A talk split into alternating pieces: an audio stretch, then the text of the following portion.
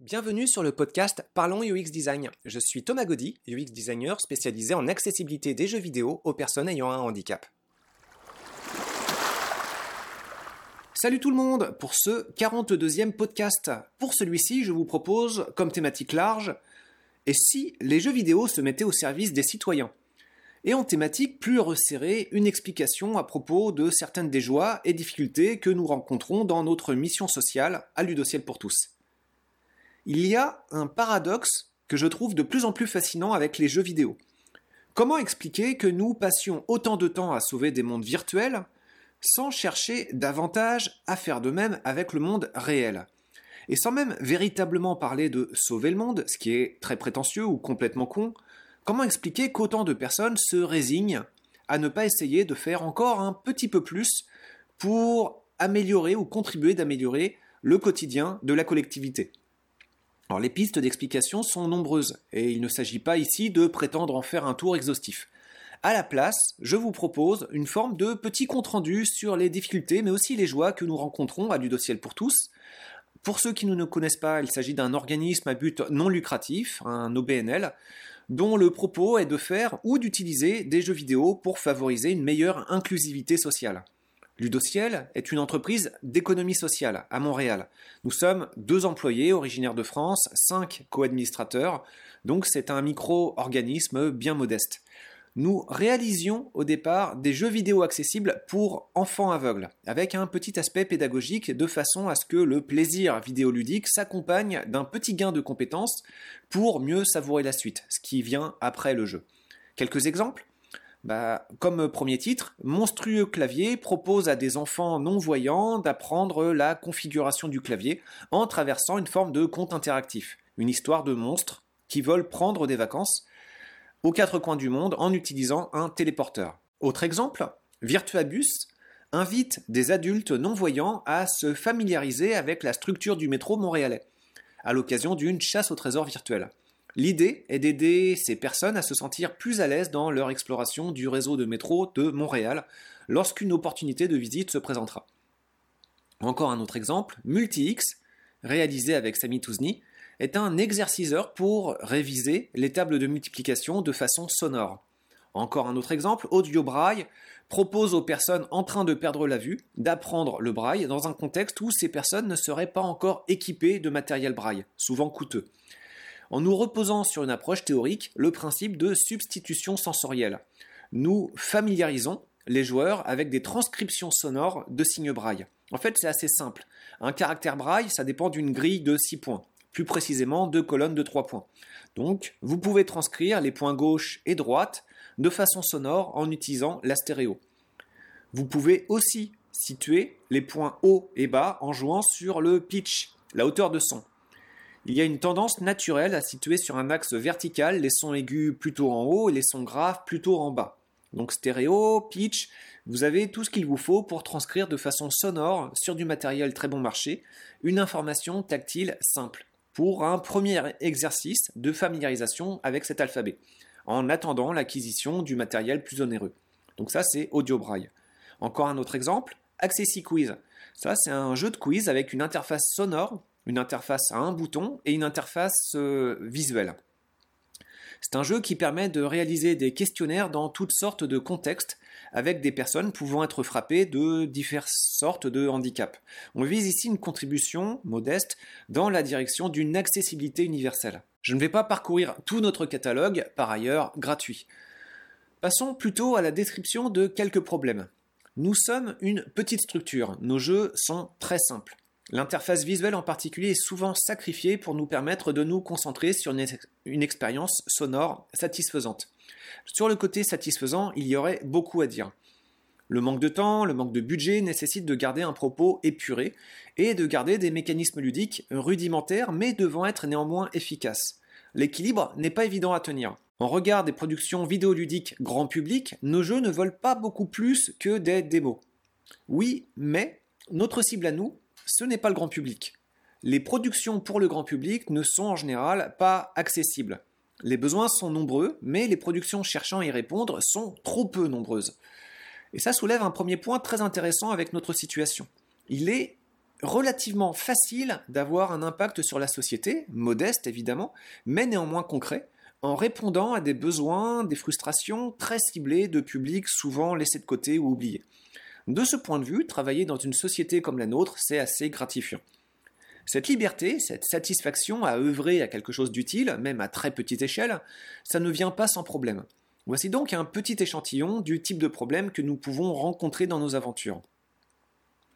Pour ne pas tomber à côté de la plaque, il nous faut rester en contact avec les micro-publics que nous desservons.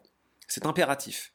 Et là, nous avons eu une surprise sur une particularité inattendue du Québec. Pour éclaircir cette surprise, il me faut expliquer que, avant de cofonder Ludociel, euh, j'étais déjà passionné par la conception de jeux sonores accessibles pour des joueurs aveugles en France. J'ai pu réaliser un doctorat en informatique sous la direction de Stéphane Natkin et Dominique Archambault grâce à un financement de l'entreprise CCIA dans le cadre d'une bourse CIFRE et grâce aussi à la tutelle du directeur de CCIA, Gilles Candotti.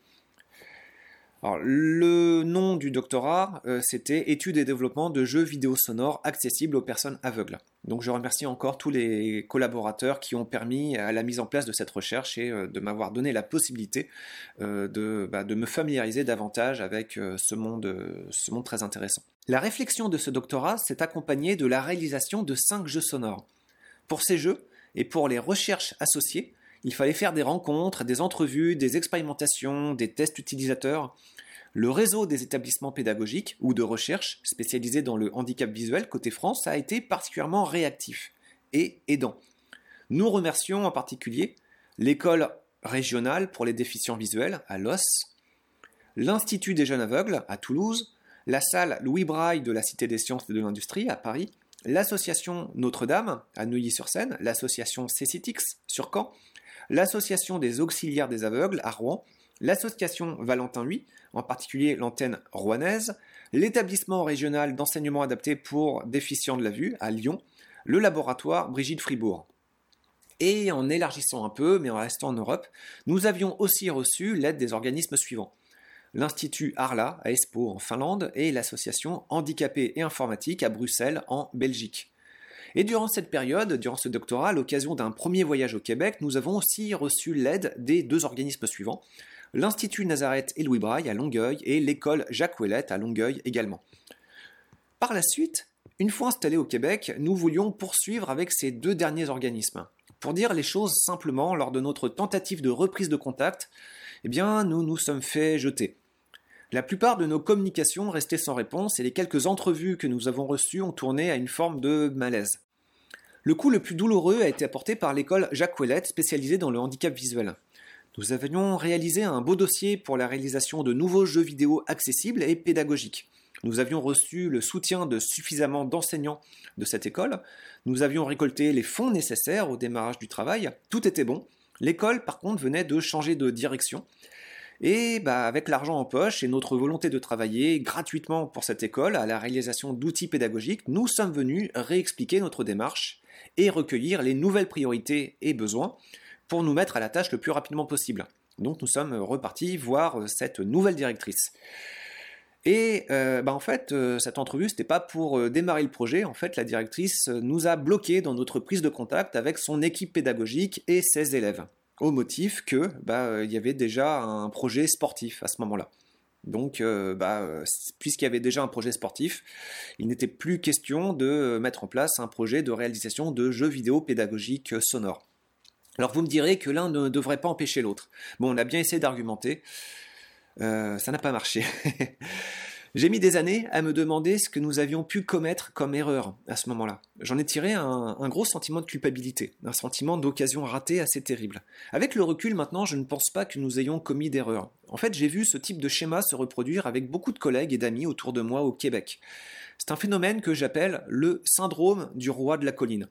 Côté France, la forte densité de population amène une multiplication des institutions qui crée dès lors une forme de maillage. Vous ne pouvez pas vous permettre, dans ces conditions, de faire n'importe quoi. La tenue de votre institution est comparée au fonctionnement et initiatives pris par vos voisins. Ces interactions sociales doivent apporter une forme de synergie qui favorise des formes douces de compétition et de collaboration entre organismes. Je pense que c'était pour cette raison que le maillage français a été si réactif et aidant lors de mon doctorat. Côté Québec, la plus faible densité populationnelle ne permet pas la création d'un tel maillage. Il se dégage plutôt des formes de petits monopoles et les personnes en situation de pouvoir dans ces instituts sans concurrence sont ce que j'appelle les rois de la colline. Des numéros 1 dans leur domaine respectif qui n'ont pas à se dépenser euh, et à se dépasser davantage puisque euh, la tête de classement est déjà atteinte. Quel besoin avez-vous de faire des efforts? Quel besoin avez-vous de sortir de votre routine si vous n'avez pas de voisins qui vous stimulent et challenge par leur créativité? J'ai des amis et des collègues qui ont rencontré et rencontrent encore ce type de problème, que ce soit dans des écoles, des universités, des ministères, des associations. En fait, il est facile de s'enliser dans des absurdités kafkaïennes à la mode québécoise. Alors attention, là, euh, prudence, je ne dis pas que la France c'est mieux que le Québec. Je dis que ça dysfonctionne des deux côtés, mais je trouve que côté Québec, il y a une petite spécificité bien savoureuse avec ce principe de roi de la colline, euh, bouffi de suffisance. Alors attention une fois encore, toutes les structures québécoises ne tombent pas dans cette caricature. Au contraire, la plupart des structures québécoises fonctionnent euh, même euh, assez bien avec des volontés extraordinaires et très inspirantes. Mais si vous tombez sur un roi de la colline, pour la réalisation d'un projet, vous êtes mal, car les interlocuteurs alternatifs sont peu nombreux ou inexistants. Passons. La question, c'est d'éviter l'enlisement, et donc d'éviter ce genre de contexte. Comment éviter l'enlisement? Pour ça, nous avons choisi d'élargir notre mission sociale, en premier lieu par la considération d'autres formes de handicap. Nous avons par exemple eu une magnifique collaboration avec l'école Victor Doré, spécialisée dans la prise en charge d'enfants en situation de handicap moteur, et pour certains d'entre eux, cognitifs. Avec le jeu Victor, nous avons proposé un outil de stimulation sensorielle pour les enfants ayant des handicaps les plus lourds dans l'école. L'enseignante et son équipe ont été vraiment extraordinaires. Leurs moyens technologiques sont à la fois impressionnants et rudimentaires. Alors impressionnants parce que les aménagements d'accessibilité vraiment imposent le respect. Tout est conçu pour des déambulations de jeunes enfants en fauteuil roulant. Et puis en même temps, c'est rudimentaire car la plupart des outils numériques qui s'adressent aux enfants que nous voulions aider, eh ben, ils paraissaient provenir d'une autre époque, avec des interfaces et des contrôles qui nous laissaient vraiment songeurs par leur qualité. Un jeu vidéo, c'est souvent une histoire de gestion de la courbe de difficulté. Que proposeriez-vous à des enfants pour lesquels pratiquement tout doit se faire avec une assistance humaine? Avec le jeu Victor, nous offrons une balade visuelle et musicale, certes simpliste, mais efficace. Il s'agit de déplacer un avatar sur un rail avec un unique bouton. Vous appuyez, l'avatar avance. Vous relâchez, il s'arrête. Vous attendez, votre avatar va revenir doucement sur ses pas. Sur le chemin se trouvent des compagnons qui déambulent de façon autonome. Croisez-les et ils vont vous accompagner. Sur votre chemin, des zones musicales s'activent qui créent une ambiance musicale évolutive à mesure que le joueur fait progresser son avatar. Notre jeu est donc lui aussi rudimentaire, mais il a plutôt bien fonctionné. Les éclats de rire de ces enfants ont été en fait notre meilleur salaire et ce souvenir nous encouragera encore pour des années. Ce type de jeu, ça n'a par contre pas une durée de vie très longue, et donc il y aurait énormément de possibilités à creuser sur des principes similaires. En autre diversification pour notre mission sociale, nous avons proposé plusieurs ateliers de conception de jeux vidéo. L'idée était d'ouvrir le processus créatif à toute forme de public quel que soit le niveau d'études. Succès mitigé. En fait, les rencontres elles-mêmes étaient vraiment enthousiasmantes. Mais autant la production de contenu visuel et sonore s'accommode de tous les styles, autant la programmation, elle, ne tolère pas les approximations. La conciliation par le code de toute la créativité des participants fait de cette activité une passion chronophage et dangereuse pour le maintien de nos autres activités. Quelques titres que nous avons conçus en atelier. Il y a eu la recherche des prisonniers. C'était les élèves euh, d'un lycée de Montfermeil, euh, dans le 93 en France, qui voulaient exprimer le sentiment d'emprisonnement, mais aussi de solidarité entre élèves via un jeu vidéo avec euh, un peu de tir. Un autre jeu vidéo réalisé en atelier au Québec, celui-ci, Adventure in a Prison, des adolescents du quartier de Verdun à Montréal exprimaient une idée de fuite dans un labyrinthe au milieu de monstres voraces et au physique ingrat. Il a d'ailleurs dans cet atelier fallu argumenter longuement euh, pour expliquer pourquoi la généreuse, production graphique de Pénis ne pouvait pas être incluse dans le jeu. Autre exemple de jeu vidéo réalisé en atelier, euh, dans le quartier de Côte-des-Neiges à Montréal, La Montagne Bleue est un jeu de plateforme avec un avatar change-forme aux diverses habiletés. Autre exemple encore, les labyrinthes de l'aventure. D'ailleurs, l'attribution des noms de jeux se fait euh, démocratiquement, hein, donc ne tiquez pas trop pour euh, ce titre-là. Les labyrinthes de l'aventure, c'est un jeu bah, de labyrinthe pour lequel l'intégration des nombreux niveaux dessinés par des enfants bah, a pris beaucoup de temps, mais pour un résultat assez euh, surprenant et, ma foi, je trouve satisfaisant. Les ateliers, c'est très sympa mais nous n'avons pas encore trouvé la formule adaptée pour concilier la prise en considération de la créativité extrême des jeunes et la délégation du code. Alors il y a des outils hein, comme Sketch et d'autres outils suivront pour faciliter de plus en plus efficacement la tâche. C'est une mouvance à suivre, mais un peu délicate pour nous. Plus les années passent et plus nous cherchons à nous montrer flexibles dans les propos sociaux que nous pouvons aborder, sans renier pour autant l'accessibilité de nos premiers pas. C'est une grande difficulté d'ailleurs. Rendre un jeu s'adressant à des voyants accessibles par le son peut s'avérer souvent délicat avec nos moyens limités et le temps limité dont nous disposons. Nous avons dans ce sens réalisé Vertin transgénérationnel. C'est une forme de jeu vidéo documentaire à propos de l'évolution à travers les générations du quartier de Verdun à Montréal. C'est un jeu créé en atelier, encore une fois, pour lequel nous avons voulu incorporer la participation de différentes tranches d'âge des résidents de ce quartier. Les plus jeunes concevaient des assets visuels et sonores, et les aînés du quartier participaient à des entrevues enregistrées. Et ces témoignages constituaient des récompenses sonores à débloquer durant le jeu. Des adultes, quant à eux, participaient à l'élaboration de quiz de culture générale sur la vie du quartier. Lors d'événements plein pour la présentation du jeu, les enfants jouaient à des phases de plateforme compétitive en équipe pour déverrouiller des quiz. Lors des quiz, les adultes prenaient le relais pour trouver ensemble les bonnes réponses. En cas de victoire, des témoignages audio étaient présentés, que les anciens commentaient par rapport à leurs propres souvenirs. Le jeu est accessible pour des personnes en situation de handicap visuel et ou moteur. Donc c'est une recette intéressante que nous aimerions reprendre prochainement. Nous sommes intéressés par la mouvance de gamification, l'inclusion de mécanismes ludiques à toute forme de processus et d'outils. Là, c'est vraiment fascinant car les besoins deviennent innombrables. Mais, car il y a toujours un mais, la gamification implique d'inclure une dimension ludique à des outils qui ne le sont bah, pas forcément. Et donc de se frotter à des partenaires pas vraiment très excités ou très conscients du travail qu'implique la gamification. Et à cette occasion, nous avons encore et encore frappé de nouveau ce fameux syndrome du roi de la colline. Quelques exemples. Nous avons travaillé sur l'élaboration du projet Classe Odyssée, c'est un outil de gestion de classe pour valoriser les apprenants les plus en difficulté. De façon générale, l'outil permet de réduire les écarts entre les bons élèves et les moins bons. Vous le savez, il y a de très nombreux biais psychologiques qui viennent s'inviter dans des processus d'apprentissage en classe. L'effet Pygmalion, par exemple. Les effets de favoritisme, souvent inconscients. Le repérage d'un petit sous-groupe avec lequel les interactions se passent bien et sur lesquelles on a peut-être un peu tendance à se reposer, pour faciliter le déroulement de la journée. Classe Odyssée propose d'intensifier les participations de la classe, que ce soit dans un contexte d'ailleurs en présentiel ou en distanciel, et le jeu propose aussi de tirer au hasard des élèves et de valoriser l'effort de participation plutôt que la réponse elle-même, et ainsi de lutter contre le manque de confiance plutôt que le manque de pertinence. En fait, c'est un principe inspiré des jeux vidéo. Si vous donnez la confiance à vos élèves en difficulté, eh bien la pertinence va suivre.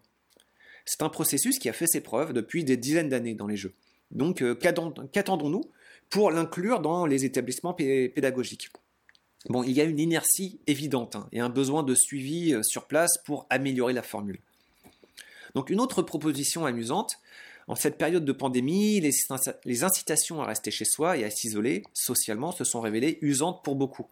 Donc nous avions un projet assez simple, promenade adorable dont on a parlé euh, à l'occasion de podcasts il n'y a pas longtemps. Donc on pourrait trouver un meilleur nom, hein, si vous avez des suggestions, on est preneur. Le propos, je vais le résumer très rapidement. Dans votre entourage, vous connaissez évidemment les plus gros points touristiques. Mais qu'en est-il des plus petits points d'intérêt? Ça peut être là une maison un peu particulière, là une œuvre d'art un peu planquée. Vous savez où se trouvent certains de ces trésors cachés. Mais les connaissez-vous vraiment tous? Promenade Adorable propose aux habitants d'une communauté de mettre en commun des trésors cachés de les localiser sur une carte, de les illustrer par des photos, de les commenter pour donner un contexte et un ancrage communicationnel entre habitants. Nous avons contacté une centaine de municipalités, pris au hasard au Québec.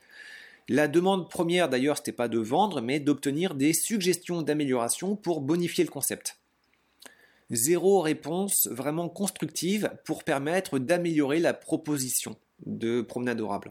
Bon, un peu plus de détails là-dessus sur les deux podcasts que nous consacrons au sujet. Alors ça, ce genre de réaction, en fait, ça fait partie de notre travail.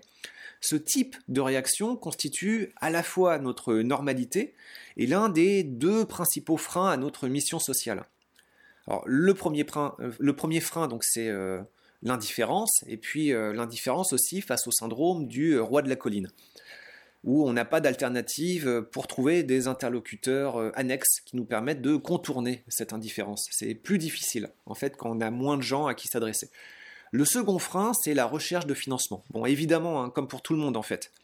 Alors, la pandémie, elle est vraiment intéressante dans le sens où, d'une part, elle multiplie rapidement les besoins sociaux. Il y a de plus en plus de gens et de structures en galère et de plus en plus de choses à inventer. Et puis, euh, d'autre part, euh, il y a la pandémie a absorbé presque tout l'argent euh, en mettant sous respirateur artificiel une quantité de secteurs. Donc les ressources financières et les capacités d'écoute de nos partenaires potentiels, qui étaient déjà euh, rares et difficiles à obtenir, eh bien c'est devenu encore plus disparate. Dans ces conditions, ça devient encore plus difficile, mais aussi plus stimulant, de trouver la niche, le chemin qui va nous permettre à la fois de survivre et en même temps de contribuer à la société par notre mission euh, sociale. Évidemment, l'aspect survie empiète de temps en temps sur la visée sociale. Nos activités sociales doivent être financées par nos activités rentables. Donc là, euh, du consulting en UX design, des activités d'enseignement principalement, dont je parle aussi sur ces podcasts. Souvent, nous parvenons à faire converger mission sociale et rentabilité. Mais pas toujours. Et la recherche de missions rentables empiète parfois, et parfois trop, à notre goût, sur la mission sociale. Pour diminuer ce risque de divergence, nous avons simplifié notre train de vie. Plus nous parvenons à simplifier notre train de vie et plus nous gagnons en autonomie. Et ça nous permet d'être plus à l'écoute de besoins qui ne s'accompagnent pas forcément de moyens. Et c'est souvent là que se trouvent les missions les plus intéressantes.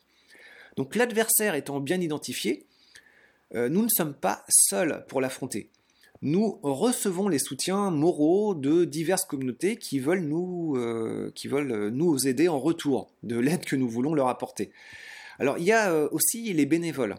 Euh, les, bénévoles qui nous aident ponctuellement mais très efficacement pour beaucoup d'entre eux.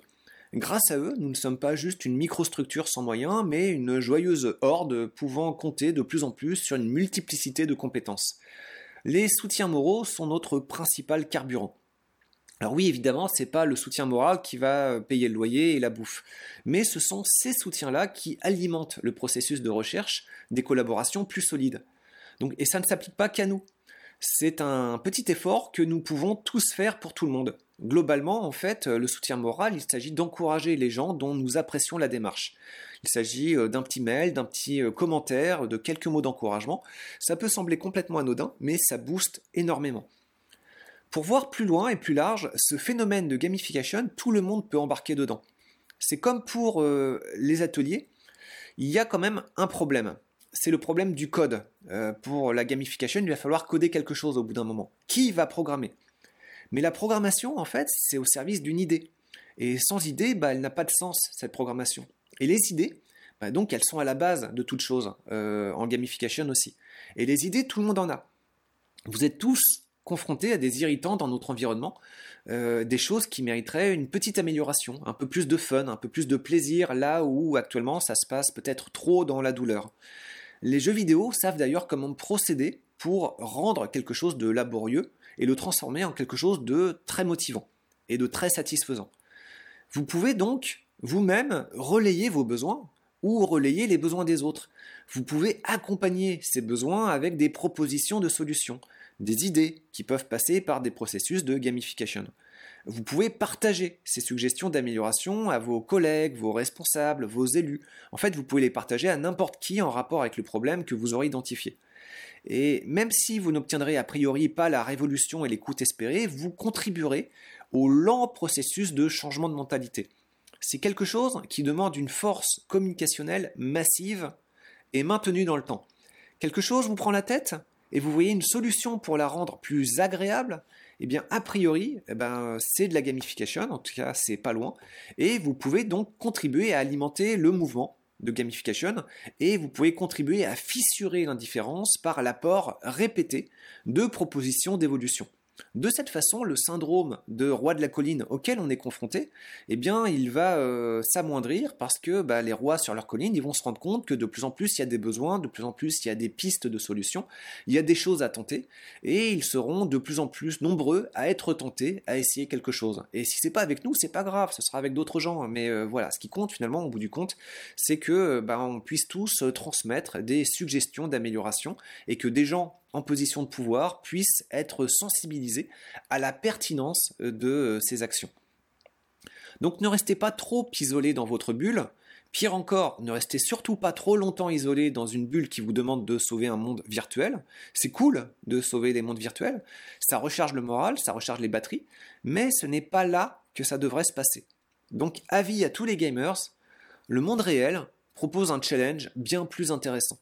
Et sur ce, je vous souhaite une bonne semaine à dans 7 jours. Salut Merci d'avoir écouté ce podcast. Je vous invite à vous abonner pour ne pas rater les prochains épisodes. Si vous voulez en savoir plus sur moi, je vous invite à consulter mon profil LinkedIn, Thomas Gaudy, T-H-O-M-A-S, G-A-U-D-Y. Si vous souhaitez de l'accompagnement pour implémenter ces notions et ces outils dans vos équipes et vos projets, vous pouvez faire appel à mes services de consultant en UX Design. Il vous suffit de me contacter via mon profil LinkedIn. Au plaisir